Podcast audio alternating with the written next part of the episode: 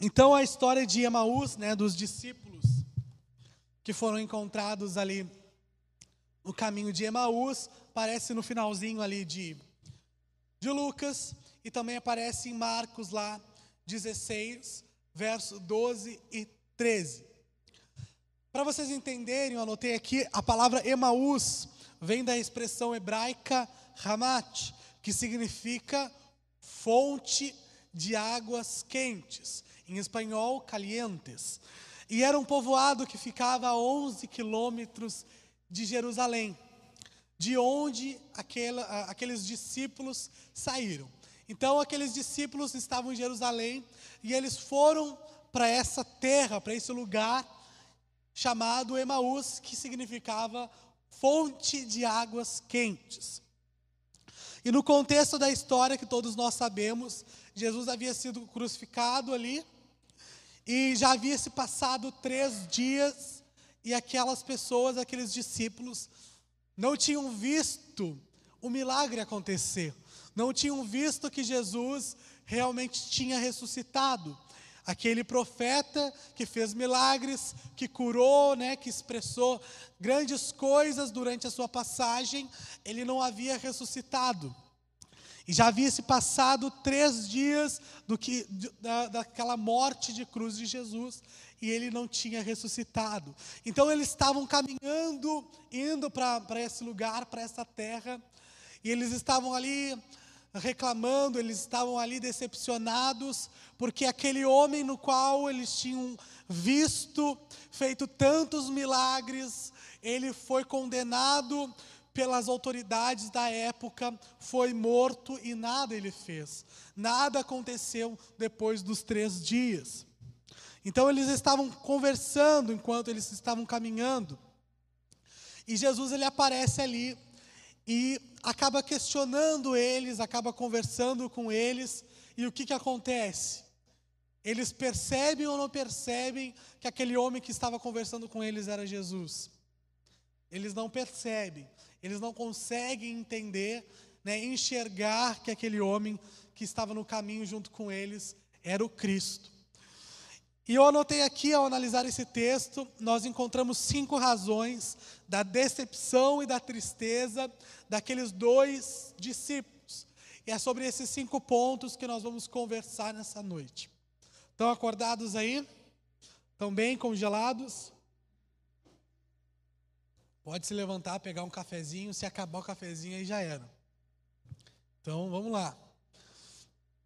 Uh, a primeira coisa que nos chama a atenção é que eles estavam, né, o primeiro ponto é que os discípulos eles estavam no caminho errado. Repita aí, estavam no caminho errado. Pô, não, com força, cara, com quem está acordado, com quem não está assim mal, com quem está bem. Estavam no caminho errado. Pô, legal, assim, top, vocês estão muito top.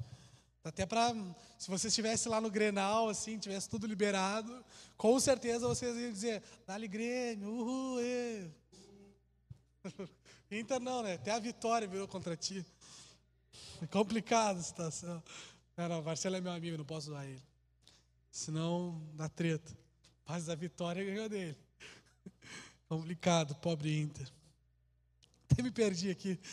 Vamos lá. Então, estavam no caminho errado. Nós vimos acima então que Emaús significava o quê? Uma terra de fontes, né, de águas, o quê? Quentes, bata, tá ligado? E Jerusalém significa o quê? O que, que significa Jerusalém? O significado de Jerusalém é lugar de paz. Então eles estavam trocando, vamos dizer, a terra de Jesus ali, estavam trocando Jerusalém, o lugar de paz, por um lugar de aventuras, um lugar de águas quentes. Eles estavam trocando a fonte de água de vida por uma outra fonte. Eles estavam saindo do lugar de paz, que era também o lugar da promessa e indo para outro lugar. Se Jesus ressuscitasse como ressuscitou, aonde aconteceria a ressurreição de Jesus? Em Jerusalém, está comigo? Em Jerusalém. E, e, o que, que aqueles discípulos estavam fazendo? Eles estavam em Jerusalém na festa de Páscoa e vendo que Jesus morreu, o que, que aqueles discípulos decidiram fazer? Pá, me ajudem, galera. Sexta-noite, 21 e 52. Vamos lá. O negócio está manivela, mas vamos, vai, vai pegar. Eles decidiram sair de Jerusalém e ir para Emaús. Então, o lugar do, do, do milagre era Emaús ou Jerusalém? Onde? Não estou com dúvida. Era Jerusalém. E os queridos ali, eles decidiram sair de Jerusalém e ir para Emaús, a terra das águas, das águas calientes. E nós muitas vezes agimos dessa forma. Nós estamos próximos do caminho certo. Nós estamos próximos do Senhor. E o que, que nós fazemos? Decidimos ir para Emaús. Nós estamos próximos do milagre, estamos em Jerusalém, vamos ver o milagre, vamos ver a ressurreição. E o que que nos dá na telha? Ah, não, eu vou para Emaús. Aqui nada aconteceu. Quantos já viram aquele meme que tem na, na, nas redes sociais do cara bem antigo, né? O cara escavando, escavando ali o ouro. Aí o cara desiste e tá um palmo de receber o, de achar ali a preciosidade. Vocês já viram, né? Isso daí é mais cansado, né? Mas é tipo isso. Nós estamos muitas vezes próximos de ver o milagre. Estamos em Jerusalém, contando os minutos para ver o milagre, para ver, né, contemplar que Cristo ressuscitou, de ir ali no sepulcro e ver que Jesus não está mais ali. E nós decidimos o quê? Ir para uma rota diferente. O milagre estava em Jerusalém, mas os discípulos decidiram ir para Emaús. Repita, Emaús. Vamos lá. Então, eles abandonaram o lugar onde deveriam ver a promessa ser cumprida e trilharam outro caminho. Então, o primeiro ponto que nós aprendemos é que eles estavam em uma rota diferente, eles estavam em um caminho errado. O segundo ponto é que eles não conheciam Jesus. Quando tu está andando na rua, uh, vamos dizer que tu foi no centro e tu não falou para o teu pai que tu ia no centro. E quando vê tu está ali na Praça Coronel Pedro Osório, e o teu pai passa ali, bem no momento que tu está ali, tu diz, mas que droga, eu, eu fugi dele para vir aqui. Mas tu conhece o teu pai, o que que tu faz? Tu finge que não vê ele, sai correndo. Não, estou zoando. Tu reconhece ele, tu vê que é o teu pai. Por que, que tu, tu reconhece ele? Por que, que tu reconhece que é o teu pai? Vamos lá. Por que, que tu reconhece alguém? Por que, que tu sabe que a Laís é a Laís? Porque vocês conhecem a Laís. Se a Laís estivesse pela primeira vez aqui e não tivesse se apresentado, vocês saberiam o nome dela? Só se vocês tivessem o dom da revelação aqui. Aí já me diz o, o, o número do trilegal também. da Mega Sena. Ó, oh, vocês estão ligados. Ah, tá louco, cara. Perigoso isso aí, hein? Então, cara, vocês conhecem a Laís. É por isso que vocês sabem que ela é a Laís. E aqueles discípulos amados, queridos, eles não conheciam Jesus. Por que, que eles não conheciam Jesus? Por que, que eles não identificaram Jesus? Jesus estava ali que nem eu e o Rivael aqui. Estou vendo o Rivael. Eu conheço o Rivael aqui. Eu sei que é o Rivael. Mas os caras estavam ali próximo de Jesus, tinham vivido um baita tempo com Jesus. Jesus estava ali para se apresentar para eles novamente. E o que que eles vou usar a expressão que a Laís não gosta, que lá em Minas não usa, mas pombas. Tchê. Eles não reconheceram Jesus. Por quê? Isso revela algo muito mais além. Revela que aqueles discípulos ali, eles não conheciam verdadeiramente Jesus. E isso na vida da gente faz total sentido. Às vezes Jesus está muito próximo da gente, querendo fazer um milagre na nossa vida. E nós não recebemos isso, porque de fato não conhecemos a Ele, não conhecemos a Jesus. Cara, aqueles discípulos eles andaram com Jesus, eles viram Jesus curando cegos, eles viram Jesus fazendo maravilhas. Cara, e mesmo assim eles duvidaram e não conheceram Jesus, mesmo diante do milagre. O Jesus que eles viram ser sepultado, viram ser crucificado, eles não conheceram ah, 72 horas depois. Eles não conheceram pouco tempo depois, porque isso revelava que eles não conheciam verdadeiramente a Cristo. Eles não tinham a experiência completa com Jesus. Quando nós conhecemos Jesus verdadeiramente, quando nós temos uma vida com o Senhor íntima, quando Ele se revela a nós de uma forma genuína, a incredulidade ela cai por terra.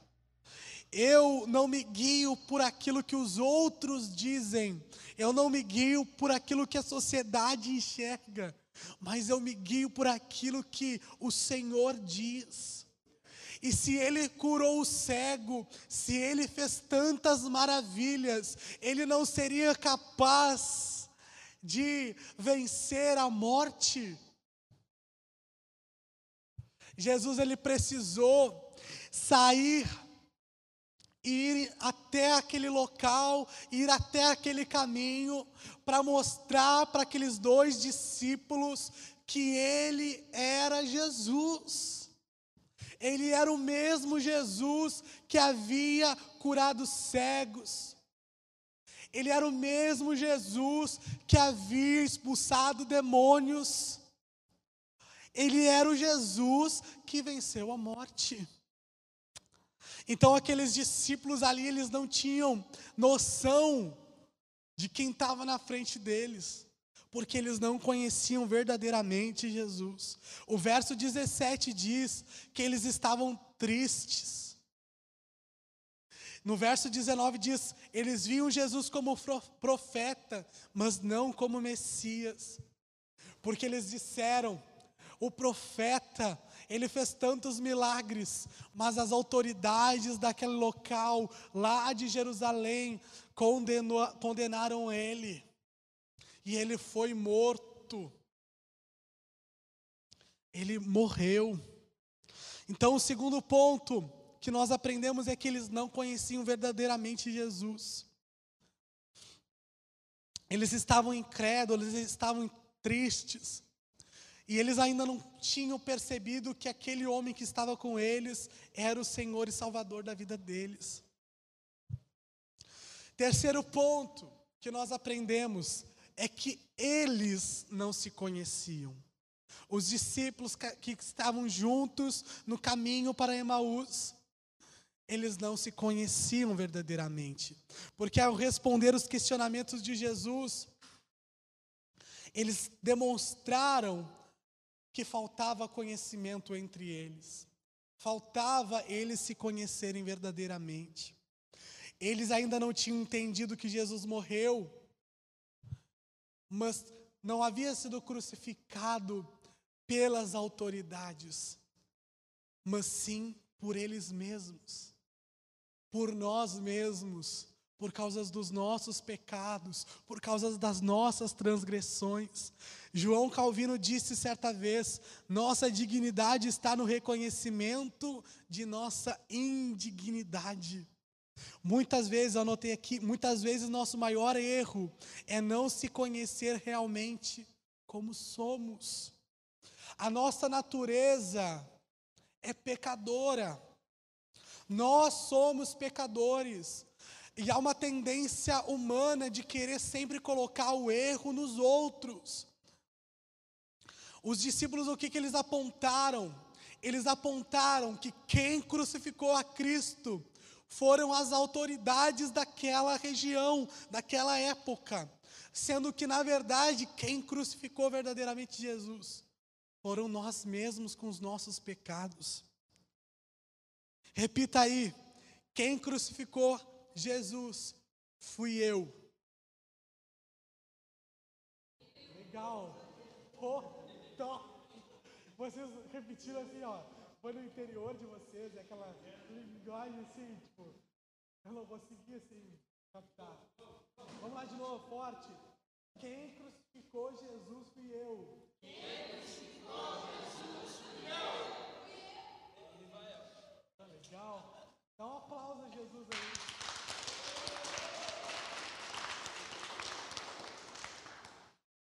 Quarto ponto. Quarto ponto que nós aprendemos é que eles estavam o quê? Decepcionados. Por quê que eles estavam decepcionados? Vou ver se eu acho o verso aqui. Tem um verso que diz o que, que eles estavam esperando. Olha só, 24, verso 21 diz: Mas nós esperávamos que fosse ele quem havia de remir Israel. E todavia, além do mais, já é hoje o terceiro dia desde que essas coisas aconteceram. Os discípulos estavam esperando que Jesus fosse o cara que tirasse Israel do domínio de Roma, tirasse Israel, né, a nação judaica da sujeição a Roma. Ele queria que o cara botasse ordem ali. Eles estavam esperando algo que não era o propósito, que não era o propósito de Jesus. Ao dizer, e hoje é o terceiro dia desde que tudo isso aconteceu, eles demonstravam que eles não estavam crendo no sobrenatural de Deus. Olha que eu anotei aqui, os judeus eles tinham uma crença de que a alma uh, deixava o corpo do morto depois do terceiro dia. Então, depois que a pessoa morre, os judeus eles tinham uma crença que depois de três dias a alma tinha saído do corpo. O que, que isso quer nos dizer? Que depois que a alma saiu do corpo, para eles não tinha mais jeito não tinha mais solução, ou seja, já se passaram três dias, o versículo diz: três dias já se passaram, ou seja, não tem mais como fazer nada, não tem mais solução, ele morreu mesmo, ele não era o Messias, ele era apenas um profetinha. Ele não era o cara que ia botar ordem, ele não era o cara que ia libertar Israel de Roma. Acabou. Estão entendendo? O que os caras estavam imaginando, o que os caras estavam pensando. E isso, cara, se repete muito nos dias de hoje, porque isso nos fala sobre como nós esperamos as coisas em relação a Deus. Às vezes, nós queremos a bênção e nós não queremos o Deus da bênção. Você precisa entender que muito mais do que você ter, é preciso você ter o Senhor. É preciso você ter a Deus. Aqueles homens estavam esperando, aqueles discípulos estavam né, esperando que o Senhor fosse né, tirar Israel do domínio de Roma. Mas Jesus ele fez algo muito maior que eles não estavam compreendendo. Ele estava libertando eles do pecado, da morte, da transgressão. Vocês estão entendendo? Eles estavam querendo a bênção, e por isso eles estavam cegos diante do sobrenatural. Eles não estavam enxergando o sobrenatural. Quinto e último ponto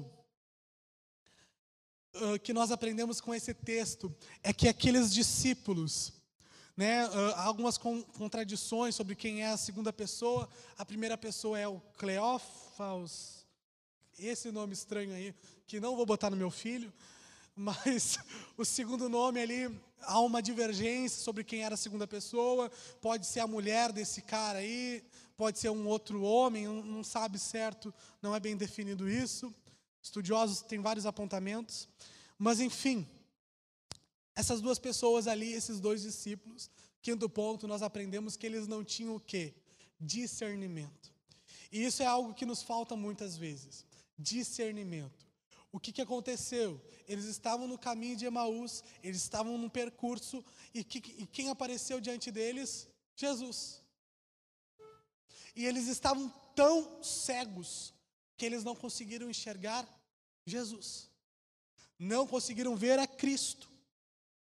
A maior história da humanidade estava se desenrolando ali, na frente deles. E como é que eles estavam? Estavam em Nárnia. Eles não estavam entendendo nada. É como se Jesus estivesse aqui na tua frente, dizendo: Filho, eu estou aqui para mudar a tua vida. E tu tivesse que nem aquele meme do cara que entra, olha e fica olhando. Sabe qual é o meme que eu estou falando? Tem um cara que fica olhando, que os caras botam, sem saber nada. E foi isso que aconteceu com eles. Eles não tinham discernimento. Apesar deles conhecerem as profecias bíblicas acerca de Jesus, eles viam Jesus como um profeta, mas não como um Messias tão poderoso para ressuscitar. Eles não conseguiram entender que a cruz era o caminho para a glória de Jesus e não era o fim da história de Jesus. A cruz era o ponto-chave, mas não era o fim da história. Era o momento da glória de Jesus. Eles não tinham discernimento, eles não tinham noção. E quantos de nós hoje em dia estamos assim? Eu vim aqui hoje dizer isso para você. Quantos de nós hoje estamos vivendo uma vida sem discernimento? Não estamos discernindo as coisas à nossa volta. O inferno está fazendo horrores na nossa volta. E nós estamos. Estou nem aí.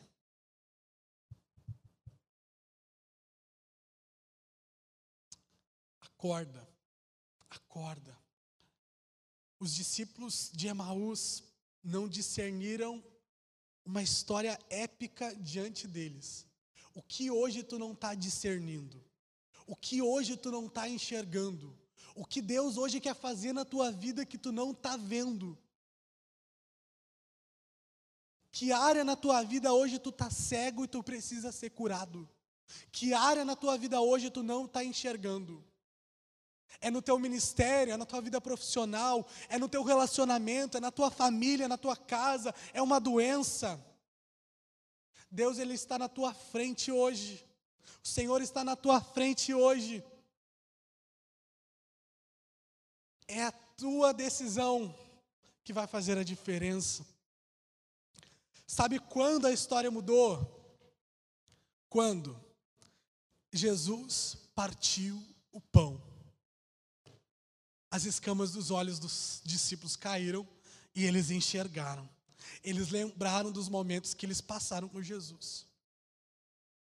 Às vezes, algumas coisas acontecem na vida da gente para as escamas dos nossos olhos caírem, que estão nos cegando caírem, e para nós entendermos o propósito de Deus na nossa vida. Às vezes tu olha para algo que está acontecendo na tua vida e tu diz, eu não sei mais o que fazer. Eu não sei mais o que está acontecendo. Mas quem sabe é um momento que você está passando que vai fazer você, ó, acordar e entender aquilo que Deus tem para você. Deus não nos chamou para nós sermos jovens manipuláveis. Qualquer pessoa pode chegar hoje diante de ti e tu vai ser conduzido por ela. Tu tem que ter pensamento, tu tem que ter posição, tu tem que saber aquilo que é certo, aquilo que é errado, tem que saber dizer sim, mas tem que saber dizer não, tem que saber ter discernimento das coisas. Senão qualquer pregador chega aqui e fala uma asneira e tu vai estar dizendo amém. Entenda que o teu relacionamento com Deus, aquilo que Deus tem para a tua vida jovem, é muito maior e você precisa discernir isso. Vai além de um relacionamento de uma pessoa com Deus, é o teu relacionamento com Deus. E aqueles discípulos, eles não estavam entendendo. Jesus ele precisou partir o pão para eles enxergarem que quem estava na frente deles era Jesus. O que, que representa o partir do pão hoje na tua vida? O que, que Jesus hoje está fazendo para te enxergar que é Ele que está querendo agir, que é Ele que está querendo fazer. O propósito de Deus para a tua vida é muito mais do que namorar, casar, ter filhos. É muito mais do que trabalhar, ter uma casa, se aposentar e viajar. Deus quer muito mais para você. Olha, Hoje é dia 11 de junho de 2021. Daqui um ano, você pode estar aqui ou não. É uma decisão tua. É uma postura tua. Mas você precisa ser homem e mulher suficiente para assumir as consequências do teu erro. Quantas pessoas abandonam o Senhor e depois de um mês, dois meses, estão chorando as pitangas? quer errar, quer decidir, né, fechar os olhos e não reconhecer a presença de Deus diante de ti, assuma as consequências. Hoje eu quero dizer isso para ti. Aqueles discípulos precisaram chegar no cúmulo, no momento do partir do pão, para eles enxergarem que era Jesus na frente deles. Não deixe chegar no último momento. Porque se no início do caminho você reconhecer que é Jesus, você vai aproveitar muito mais do que somente no partir do pão. Amém?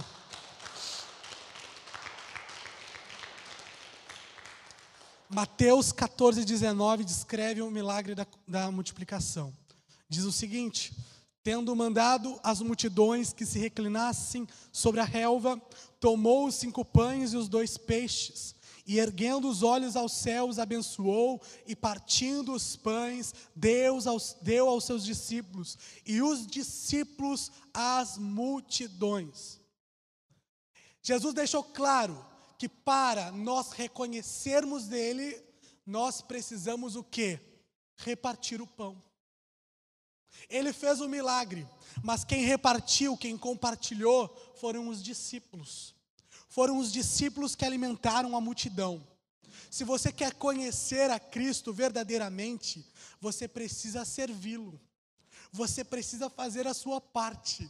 Você precisa cumprir a sua missão. Não há como reconhecer Jesus sem cumprir o seu papel, sem cumprir o seu chamado o chamado dos discípulos naquele momento, o papel dos discípulos naquele momento, depois de Jesus ter feito o milagre, foi alimentar a multidão, foi ter partido o pão entre, os, entre a multidão.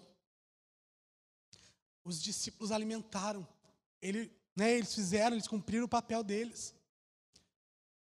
E por isso, toda a multidão foi alimentada.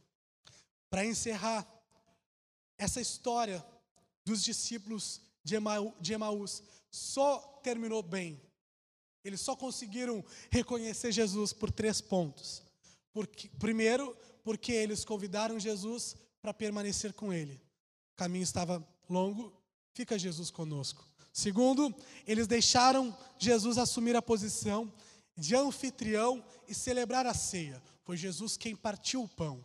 Então, eles reconheceram que quem estava à frente deles era Jesus. E terceiro, depois de reconheceram Jesus, eles voltaram correndo para Jerusalém e se reuniram com os onze. Porque Judas bateu as botas. Então, somente por causa disso, a história terminou bem. Porque eles convidaram Jesus para estar na casa deles, porque eles deixaram Jesus tomar a posição de anfitrião e depois disso eles voltaram correndo. E Jesus ele nos diz isso nessa noite. Primeiro, tu precisa me convidar para entrar na tua casa. Depois, deixa que eu assuma a situação, que eu seja o anfitrião da tua vida. Que aí eu faço milagre. E depois disso, tu volta correndo e conta para todo mundo aquilo que tu viu aqui diante de mim.